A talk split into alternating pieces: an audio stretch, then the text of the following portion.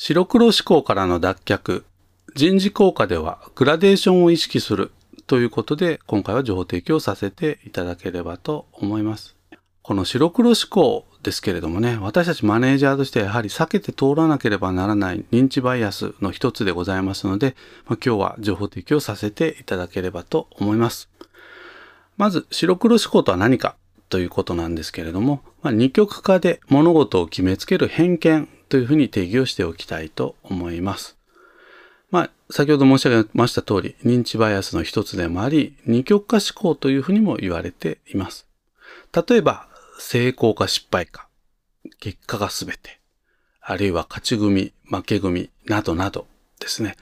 実は世の中にはこの白黒思考にまつわる言葉というのがたくさん、えー、ルフをしております。ちなみにちょっと話は変わりますけれどもね、えー、白黒写真、あるいはモノクロ写真ですね、えー、見ることのある方っていらっしゃると思うんですけれども、綺麗な白黒写真っていうのはどんな写真だと思われますでしょうか？実はですね、この白黒写真が綺麗なのは、えー、グラデーションがあるからなんですね。すなわち白、それから黒、間のグレー、まあ、こういったものが綺麗に表現がされている白黒写真というのが非常にこう綺麗なわけなんですよね。すなわちこのグラデーションがあることによって写真にも余裕を生み出しているということなんですよね。ですからこれ仕事においても応用ができるかと思います。